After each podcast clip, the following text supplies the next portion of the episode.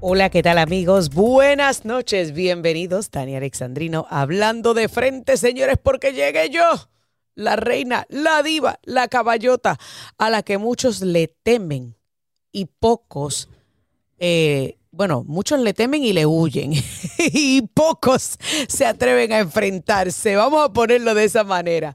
Vamos entonces rapidito a comenzar este programa, señores. Mire, en el día de ayer se llevaron a cabo vistas vistas congresionales que de alguna manera u otras pasaron desapercibidas, desapercibidas. Sí, porque, porque ya usted sabe, la prensa propagandista del Partido Demócrata no le conviene hablar de todo lo que se dijo allí, en donde Vijaya Gari, la exdirectora jurídica de Twitter, al igual que James Baker, ex consejero general adjunto de Twitter, y Joel Roth, ex jefe de seguridad de integridad. Eh, yo, no sé qué, tanto de integridad tenían, pero bueno, esos son otros 20 pesos. Estuvieron siendo interrogados por la Cámara de Representantes.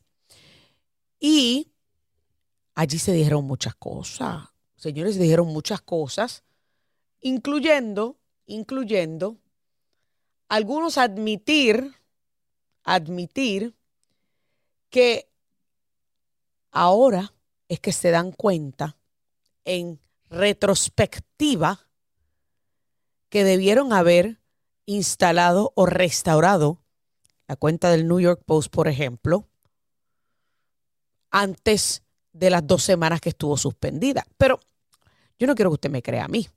Yo quiero que usted escuche en estos momentos, en esta ocasión, es Joel Roth hablando, el ex ejecutivo que habla precisamente sobre la censura. Escuchemos. Again and again, we saw the speech of a small number of abusive users drive away countless others. Unrestricted free speech, paradoxically, results in less speech, not more. O sea, el descarado dice que libre expresión o expresión libre sin restricción muchas veces resulta en mayor restricción y no menos. O, o sea, o sea, yo, yo quiero tratar de entender lo que dijo este tipo. En otras palabras, a ellos le dio la gana de censurar, pues porque le dio la gana de censurar. Pero señores, lo que ocurrió allí fue un showdown. De hecho, las congresistas Marjorie Taylor Greene y Lauren Boebert confrontaron no solamente a Joel Roth, también a Vijaya Gare por sus mentiras y por su censura, particularmente con las cuentas de cada una de ellas. Es una cosa realmente increíble de que nadie esté hablando de esto. Y Master Control, no se preocupe que yo tengo aquí otro audio de esta vista. Momento en donde Lauren Boebert limpia el piso con Joel Roth, sí, con el mismo que usted acaba de hablar, que prácticamente admite que es mejor censurar la expresión que tener expresión sin restricción. O sea, eso fue lo que él dijo. Pero vamos a escuchar lo que le dice Lauren Boebert a Joel Roth sobre su cuenta. Vamos a escuchar. Did you shadow ban my account? Yes or no? Again, not to the best of my recollection. So the answer is, Mr. Roth, yes, you did. I found out last night from Twitter staff that you suppressed my account for this tweet. It's a freaking joke about Hillary Clinton being angry that she couldn't rig her election. It's a joke. But in response, being the sinister overlords that you all are, you placed a 90 day account filter so I could not be found. And now we see here that Twitter staff said the visibility filter on my account excluded me from top searches, prevented notifications for non followers, and much more. This is considered an aggressive visibility filter. You silenced members of Congress from communicating with their constituents. You, you silenced me from communicating with the American people over a freaking joke. Now, who the hell do you think that you are? Boom. ¿Quién diablos tú te crees que tú eres que se cree tener la autoridad moral para censurar a un miembro del Congreso que hizo un chiste sobre Hillary Clinton y sus elecciones en el 2016. ¿Quién diablos tú te crees que tú eres de prohibirme a mí, miembro del Congreso, de poder comunicarme con mis constituyentes? Porque, señores, eso fue lo que estuvo ocurriendo por dos años bajo la incumbencia de Jack Dorsey como CEO de Twitter durante las elecciones del 2020 y luego posterior a las elecciones durante el primer año y medio de Joe Biden. Si no hubiese sido porque Elon Musk compró Twitter, nunca nos hubiésemos, bueno, todos lo sospechábamos, pero no hubiésemos tenido la confirmación de estas acciones descaradas, descaradas en donde básicamente recurrieron a la censura de líderes conservadores, a la censura de voces conservadoras y en donde ocultaron información privilegiada que pudo haber ayudado a muchos a inclinar la balanza en las elecciones del 2020. Y precisamente tengo las declaraciones de Vijaya Gare, la que estaba a cargo prácticamente del área de censura, de, de, censura, o sea, la exdirectora jurídica de Twitter. Yo quiero que usted escuche esto porque esto es un descaro verdadero. Twitter changed its policy within 24 hours and admitted its initial action was wrong. This policy revision immediately allowed people to tweet the original articles with the embedded source materials. Relying on its long-standing practice not to retroactively apply new policies, Twitter informed the New York Post that it could immediately begin tweeting when it deleted the original tweets, which would have freed them to retweet the same content again. The New York Post chose not to delete its original tweets, so Twitter made an exception after two weeks to retroactively apply the new policy to the Post's tweets. In hindsight, Twitter should have reinstated the Post account immediately.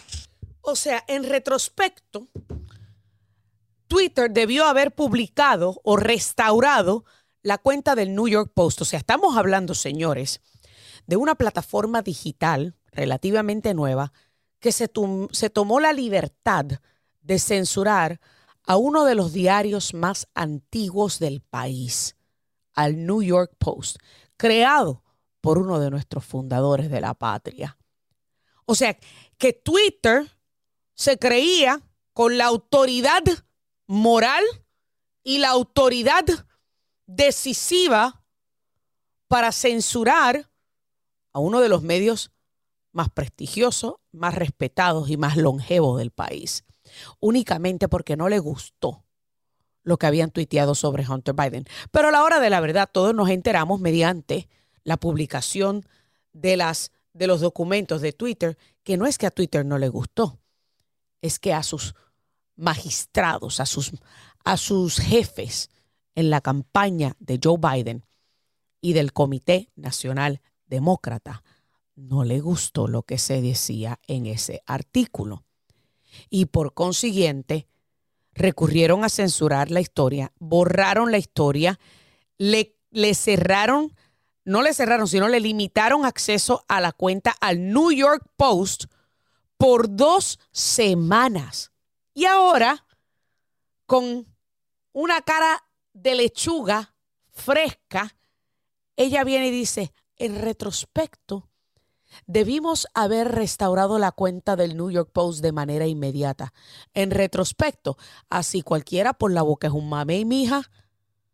Así cualquiera. Ah, bueno, sí Después de que interferimos en las elecciones del 2020, pues sí, ahora admitimos que debimos haber permitido que todo el mundo viera la historia de los negocios turbios de Hunter Biden, en donde se enteraban que el candidato a presidente, su papá, había estado permitiendo que su hijo y su hermano vendieran las conexiones con su nombre, se lucraran con las conexiones de Joe Biden en Washington y vendieran intereses y acceso al ex vicepresidente para lucrarse económicamente. Claro, en aquel momento nadie quería que se supiera eso, porque iban a arruinar las probabilidades de ganar de Joe Biden. Así que aquí queda demostrado de que los únicos que interfirieron en elecciones fueron los demócratas en el 2016 inventándose la patraña, con la única diferencia que en aquel momento no les funcionó y no pudieron robarse las elecciones. Pero en el 2020, y sí, dale, Miriam Minions, anótalo, anótalo que lo estoy diciendo.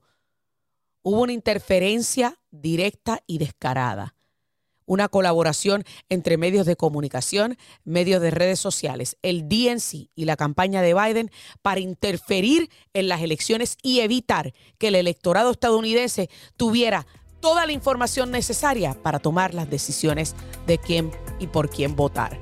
Hacemos una pausa y ya volvemos con más. And you want to know something? guess what? I'm so glad that you're censored down. I'm so glad you've lost your jobs. Ahí ustedes escucharon a la congresista Marjorie Taylor Greene precisamente diciéndole a estas personas de Twitter que qué bueno que perdieron sus trabajos porque recurrieron a abusar de sus posiciones para censurar y violarle derechos constitucionales no solamente a ciudadanos americanos, sino también a varios congresistas.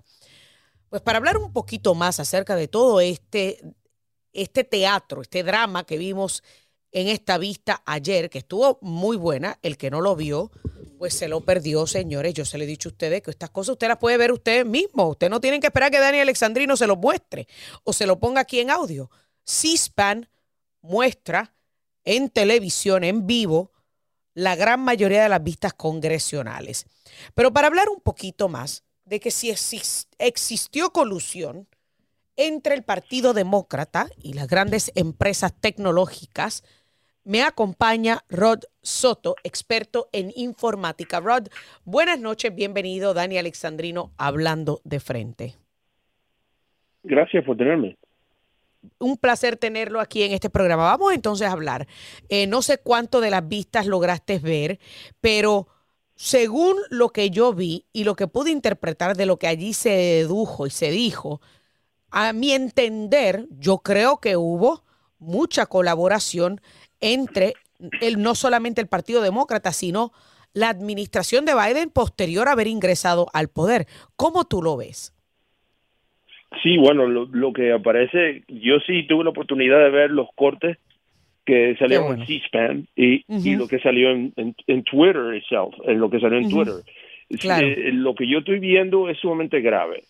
Y es grave porque pareciera haber pruebas eh, fehacientes de que eh, ahí hubo colusión, ah, de que ahí hubo violación de los derechos civiles. Nosotros estamos hablando de personas que fueron electas legalmente y limpiamente y, y no estamos considerando el hecho de que muchas personas fueron censuradas simplemente por pensar distinto. Es una violación de, de, la primera enmienda.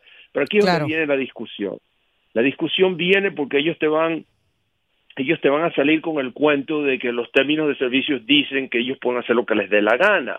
Pero si tú ves una de las intervenciones, creo que fue Ana Paulina la que le preguntó, usted, usted está, o, o Lauren Bover, creo que fue, que le dijo, usted está actuando como una, como una casa editorial. Editorial, correcto.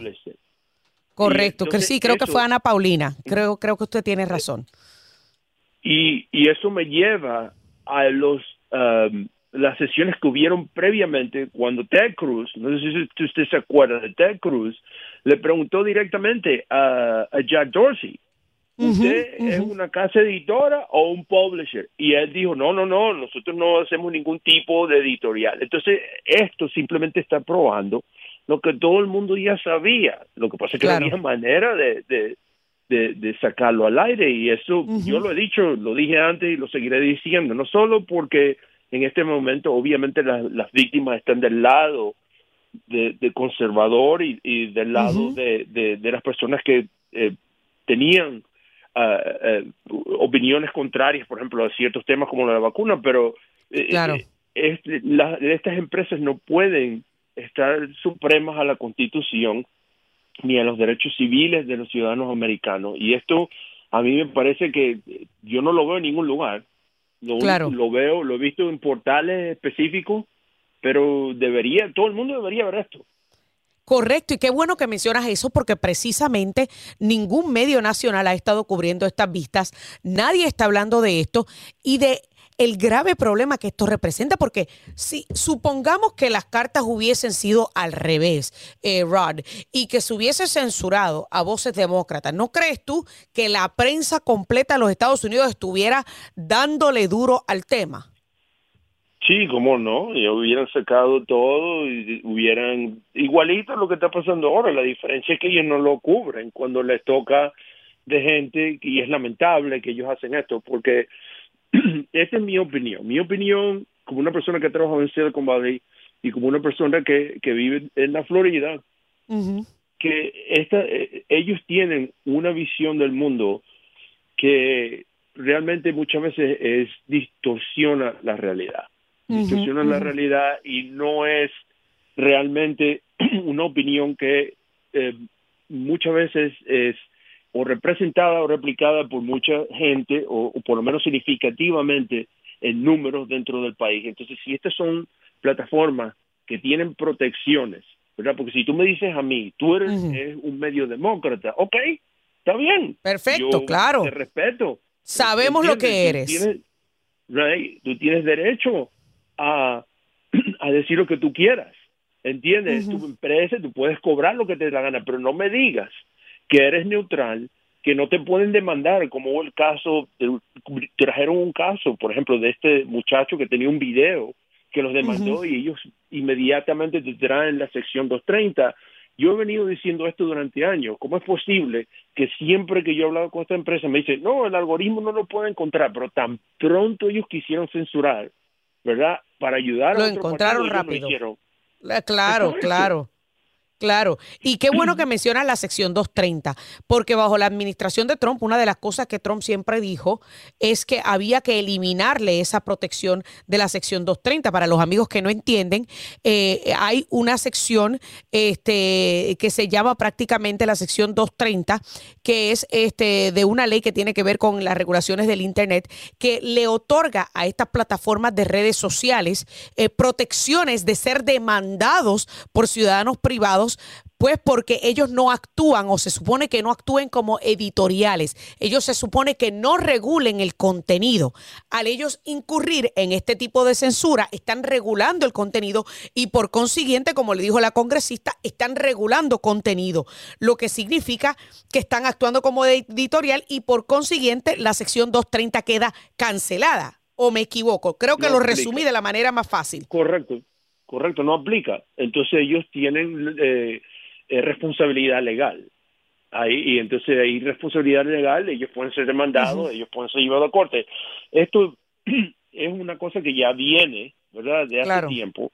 Y a lo mejor mi, mi esperanza es que este, estos, estas sesiones donde, donde tú ves como ciudadanos privados, ¿verdad? Ciudadanos que nadie eligió, ciudadanos que simplemente tienen poder porque están en bajo la tutela de un billonario que puede pensar cualquier cosa que va en contra verdad de, de- del sentido común a veces o de la constitución esto se tiene que regular porque estas- estas empresas están teniendo un poder que en mi opinión muchas veces pone en riesgo no solo nuestro sistema pero nuestra república porque Claro. ellos se lo vuelvo a decir yo yo he trabajado ahí y muchos de ellos se creen César se creen Increíble. se creen como que lo saben todo y eso no es correcto Claro, claro. ¿Y cuál tú crees que es la solución? Obviamente, eh, con un Congreso dividido, yo, yo dudo mucho que se vaya a eliminar, por ejemplo, la sección 230. Al menos, por lo menos, gracias a Dios que Elon Musk compró Twitter y hemos visto la realidad y, y- y la magnitud eh, de la colusión que hubo. ¿Tú crees que otras redes sociales hicieron algo similar? yo no tengo pruebas pero yo yo sospecho que ellos se hablan entre todos. Ellos usted los ve que ellos dicen ah que a él no le gusta aquel que no le gusta el otro yo creo que ellos se hablan entre todos. Yo creo que Claro. simplemente esto se puede esto se puede acabar simplemente poniendo los dos partidos, porque obviamente esto es de interés para los dos partidos, o se lo están haciendo a uno, después se lo van a hacer a otro. correcto, simplemente poniendo, ¿verdad? Y esto es el bien para todo, para nuestra democracia, eh, poniendo las reglas de juego claras y sobre todo aclarando, creando, en mi opinión, regulación. Regulación que no, que les permita tener cierta libertad y protección, pero que al mismo tiempo los haga responsables cuando este tipo de cosas ocurran. Claro, claro. Ah, eh, yo creo que tienes razón. Eh, deben tomarse medidas que puedan beneficiar a todo el mundo por igual. O sea, esto no se trata de beneficiar a un partido por, eh, sobre el otro. Esto se trata de hacer lo que es correcto y, y, de, y de culpar o no culpar, sino este eh, la palabra que estoy buscando es como, sino que usar esta cosa y eh, lo que ha ocurrido que es incorrecto como un ejemplo de no repetir estos mismos errores. Y, la realidad del caso es que no fueron errores, fueron acciones deliberadas con tal de censurar a un lado del espectro político, pero esto le debe servir, servir como lección a los legisladores, al menos yo lo veo así, pero yo dudo que con un Congreso dividido vaya a hacer algo o vayan a tomar alguna acción que pueda beneficiar a todo el mundo. Bueno, eso ya es más el aspecto político y ellos obviamente tienen un mandato y ellos fueron elegidos, pero lo que yo quiero, lo que yo quiero realmente resaltar aquí es que nosotros estamos llegando a un punto eh, eh, en nuestro sistema, en, en nuestro país, en donde individuos con extremado eh, monto de riqueza, e influencia y poder, están empezando o lo, hacen de una manera u otra a través de la tecnología, influenciando lo las que elecciones. queremos. Claro, y se me acabó el tiempo, Americano.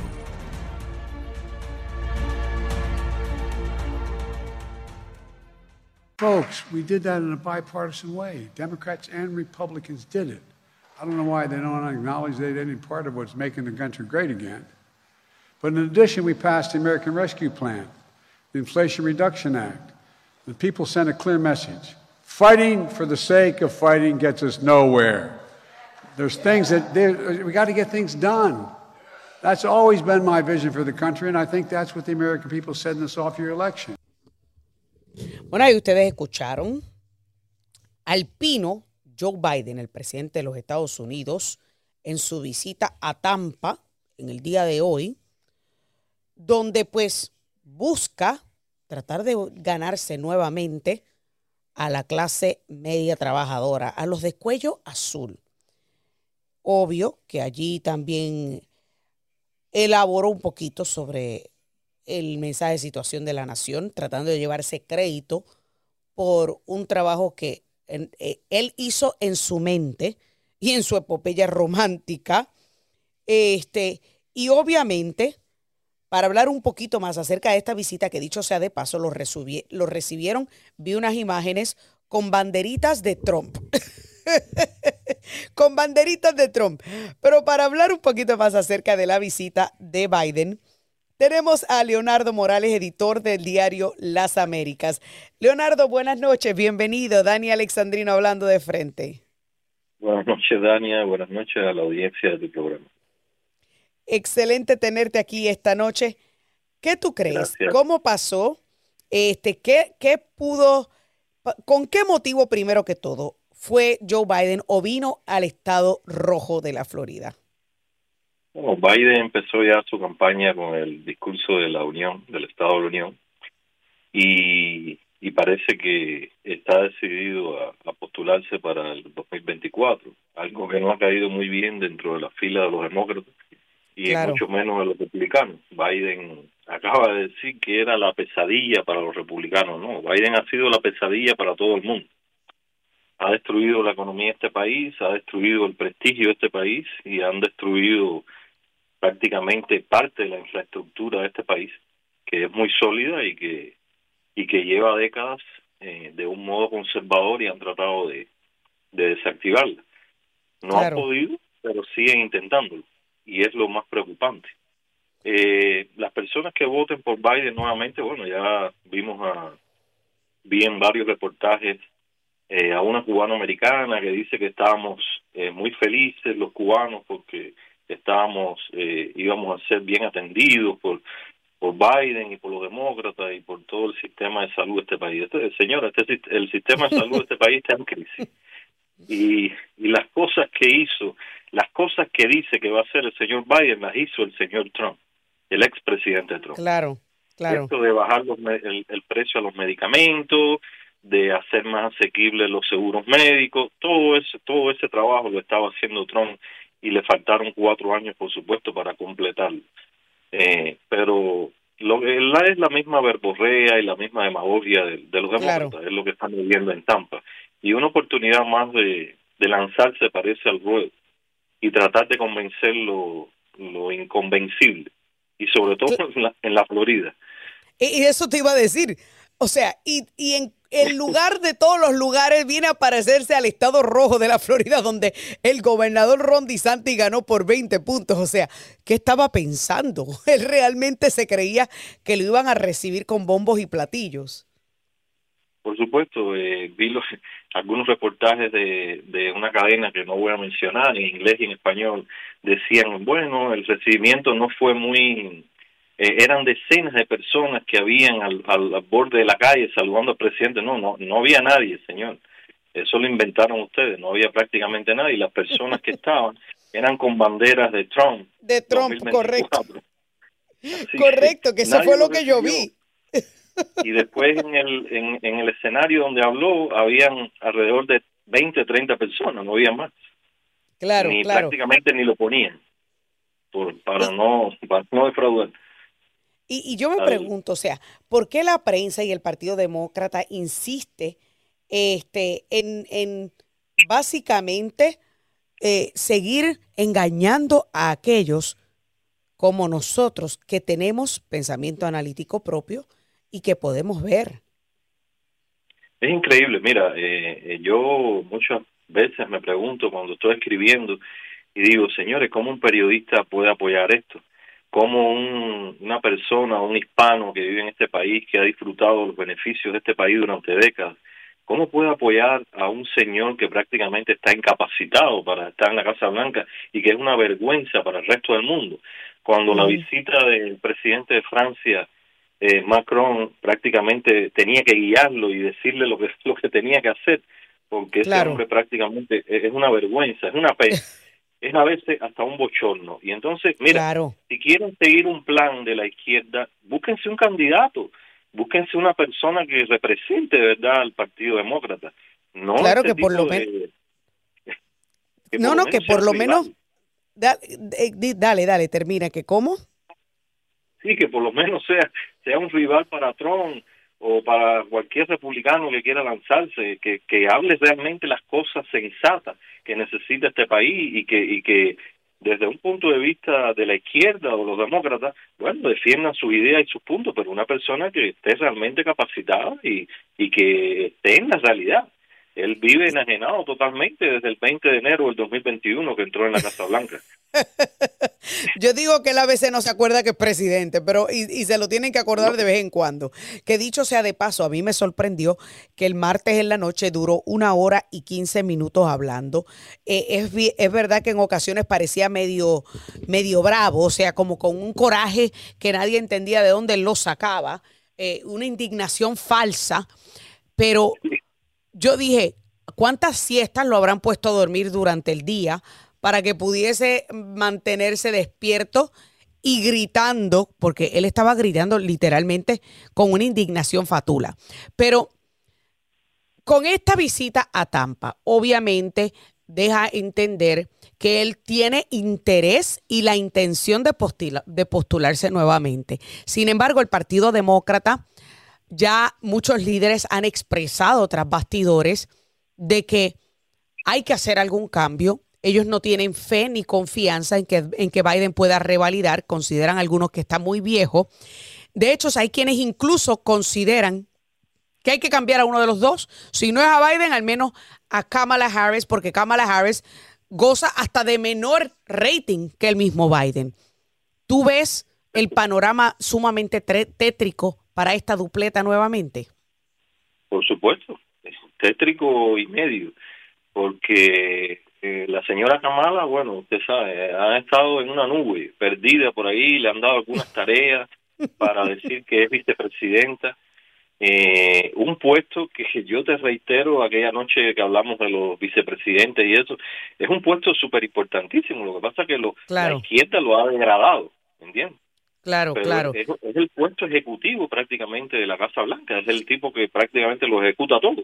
El presidente firma, va a sesiones, hace el protocolo, pero el vicepresidente es el que está dialogando directamente con, con todas las partes, no solo a nivel nacional, sino a nivel internacional también. Claro, y, eh, es una de las vicepresidentas con la menor popularidad de la historia de los Estados Unidos. No, no, horrible, horrible, eh, pero que además no tiene carisma absolutamente, no aparece por ninguna parte, lo único que hace es reírse. Eh, bueno, hemos visto... A destiempo, sobre todo. No me gustan esas caricaturas porque yo hago un periodismo serio y profesional, pero realmente parece una hiena riéndose. Eh, y entonces... es lo único que hace. Y entonces, cuando abre la boca, si Biden dice tres disparates, ella dice once. Entonces no claro. cuál es peor. Claro, claro. y, y, y, tú tienes razón en ese aspecto. momentos de lucidez. Quizás Biden tenga algunos momentos de lucidez por el tratamiento médico que tiene. No sé cuál será exactamente, pero tiene que tener algún tratamiento médico. Unas veces se ve con más energía, otras veces se ve prácticamente desplomado. Cuando va a hablar parece que le inyectan algo, no sé. Eh, algún alguna vitamina, algo que han encontrado científicamente. Eh, lo cierto es que este hombre cuando deje la presidencia prácticamente se va a sentar en un sillón de ruedas. Me da pena, es un ser, de todas formas es un ser humano y, y haga lo que haga, ha hecho algo por este país de forma mal o buena, pero bueno, lo ha hecho hasta hoy. Y, claro, y, y, yo, y yo digo, y, no, y estamos completamente de acuerdo en eso. Y una de las cosas que yo digo es que este o sea, es triste lo que está viendo pasando de, con este señor, porque yo, que vengo de una familia en donde la matriarca de mi familia, mi abuela, está ya en la, etapa, en la tercera etapa de lo que es demencia senil, yo veo muchísimas similitudes y a mí me da pena que estén exponiendo a este señor de la manera que lo están exponiendo, a sabiendas que mm, cognitivamente no está en su mejor momento y nada tiene que ver con los impedimentos del habla que él pudo haber tenido en toda su vida y su carrera. Es realmente triste eh, y es bochornoso al mismo tiempo. Pero bueno. Hay que ver qué va a pasar, Leonardo. Hay que ver si van a seguir adelante con esta dupleta los demócratas. Leonardo Morales, editor del diario Las Américas, muchísimas gracias por estar con nosotros nuevamente aquí en Dani Alexandrino hablando de frente. Siempre es un placer tenerte.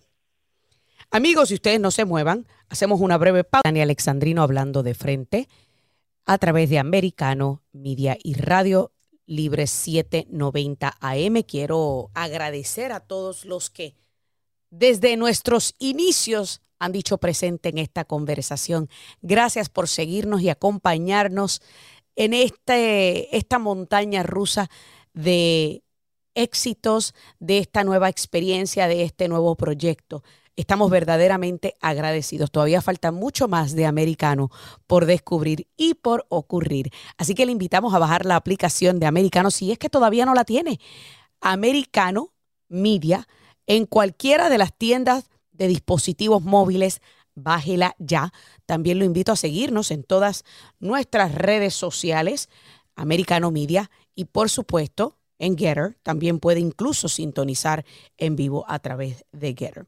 Pero bueno, vamos entonces rapidito a abrir las líneas telefónicas para todo aquel que quiera llamar y comentar. 305-482-6588, 786-590-1624, 786-590-1624 o al 305-482-6588. Que dicho sea de paso, eh, mañana tendré como invitado en el programa al senador Marco Rubio, vicepresidente del Comité de Inteligencia del Senado de los Estados Unidos, que ha sido muy vocal, señores, en condenar las acciones tomadas con el globito, con el globito chino. Así que si hay algo que usted le, le quisiera preguntar a Marco Rubio, envíenos los comentarios a cualquiera de mis redes sociales, Dani Alexandrino, estoy en todas las plataformas principales Me están diciendo que ya tengo a, a Trompi en línea. Trompi, buenas noches. ¿Con ¿De qué tema quieres hablar hoy? A ver. Buenas noches, Dania. Como siempre, siguiéndote a través de todos tus programas de redes sociales y también aquí en la radio. Estoy en la ciudad de, de Lehigh Acres en el día de hoy. Me gustaría hablar sobre rápidamente de dos cosas muy muy rápido. Eh, algo que estaba hablando el periodista del Diario de las Américas, una, un periodista muy profesional y muy muy bien objetivo con respecto Así, Leonardo a, Morales, Joe Biden. Exacto. Eh, con respecto a Joe Biden, que él mencionaba que en algunas ocasiones se veía un poco más despierto, en otras veces como que un poco más eh, apagado. Eh, Yo recuerdo que yo fui uno de los primeros radioyentes de tu otro programa de radio, que hace como tres años cuando estaban en la en la carrera haciendo haciendo campaña política, yo fui uno de los primeros que, que te dije de que a los familiares de Joe Biden deberían de abrirle un proceso criminal porque estaban exponiendo a una a una persona que estaba eh, que se notaba básicamente que estaba muy mal de salud sus habilidades físicas y cognitivas estaban muy disminuidas y estaban exponiendo a un adulto mayor a, a, a este tipo de presiones y a, a hacer un trabajo forzado porque este es el trabajo más importante de toda la nación, ser el presidente de un país. Y yo fui uno de los primeros que, que reconocí que ese ese es un problema que él tiene, se, se, ve desorientado en la mayoría de las veces. A veces no puede concluir una oración con coherencia y realmente tenemos a una persona eh, con, con serios problemas mentales y otro tipo de problemas probablemente liderando al país más grande poderoso del mundo, el país más más más poderoso de, todo el planeta. Y entonces realmente ahí tenemos un problema, ya ya ya estamos viendo como incluso este globo que espió todas nuestras bases militares y estuvo rondando por el país, ya vemos la falta de determinación, la capacidad, la habilidad de tomar una decisión coherente para proteger a nuestro país. Ya vemos, estamos mirando y el mundo entero lo está viendo. Eh, es realmente, y, disculpa que antes que vayas al próximo tema, yo creo que eso es lo más importante, eh, Trompi, lo que acabas de decir al final, que todo el mundo nos está mirando.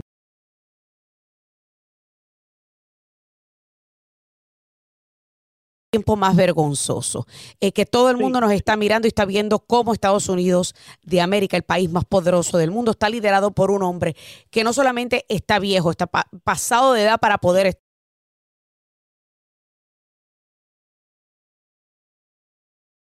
Adelante, pasa el próximo a, lo otro. Sí, el próximo tema estaba viendo en Newsmax en el día de hoy un video en YouTube eh, acerca de la aparente decisión que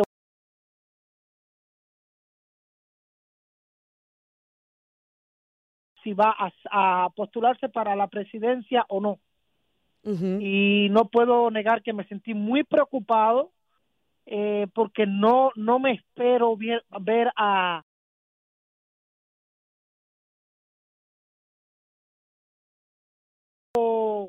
tuve una sensación de emociones encontradas muy que me perturbó hasta cierto punto porque no quisiera ver a no quisiera ver a Ron DeSantis enfrentándose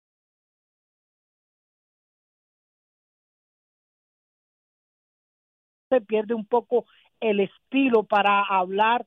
Cuando se refiere a política vemos que es muy crudo muy directo muy frontal. Y estamos viendo a un Ron DeSantis que va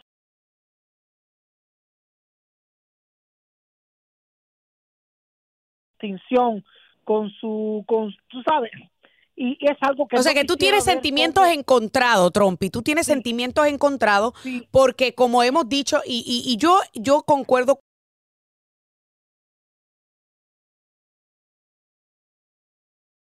y será excelente presidente en algún futuro, pero no todavía. Eh, yo he dicho siempre que considero que... que... él debe terminar el segundo término aquí en la Florida, hacer un excelente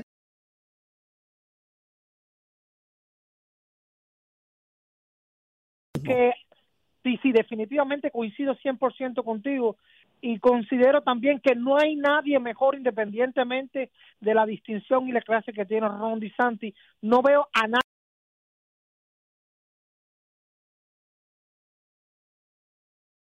que realmente se necesita. Se necesita, y la razón y la razón fundamental es esta. Ya lo hizo una vez y sabe cómo hacerlo por segunda vez. Claro. Eh, yo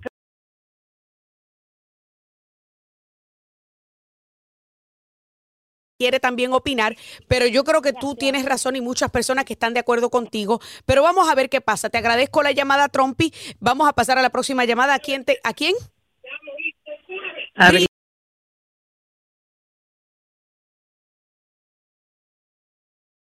Muy bien, ¿y usted? Muy bien. Mira, te quería decir que el discurso de Biden de verdad fue el de el país de las maravillas de Biden.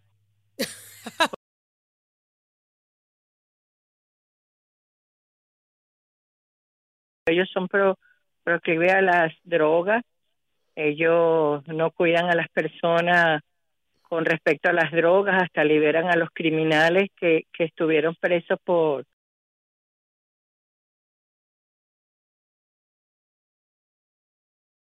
no saben exponer ninguna guerra, porque en todas las guerras solamente son perdedores. Troen enseguida quitó lo que era ISIS, lo destruyó, destruyó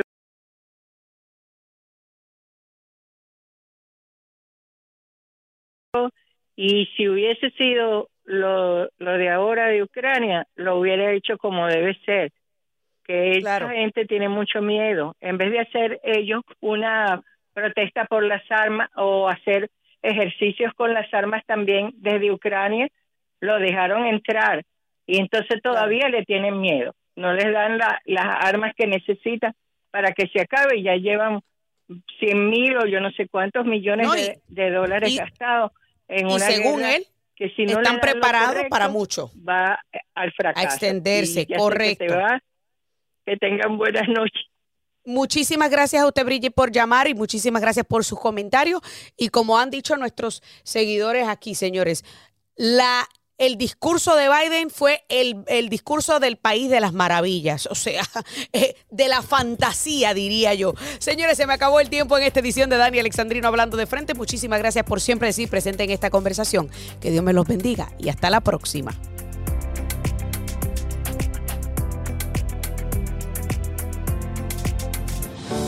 Concluimos esta edición, pero regresaremos nuevamente. This podcast is a part of the C Suite Radio Network.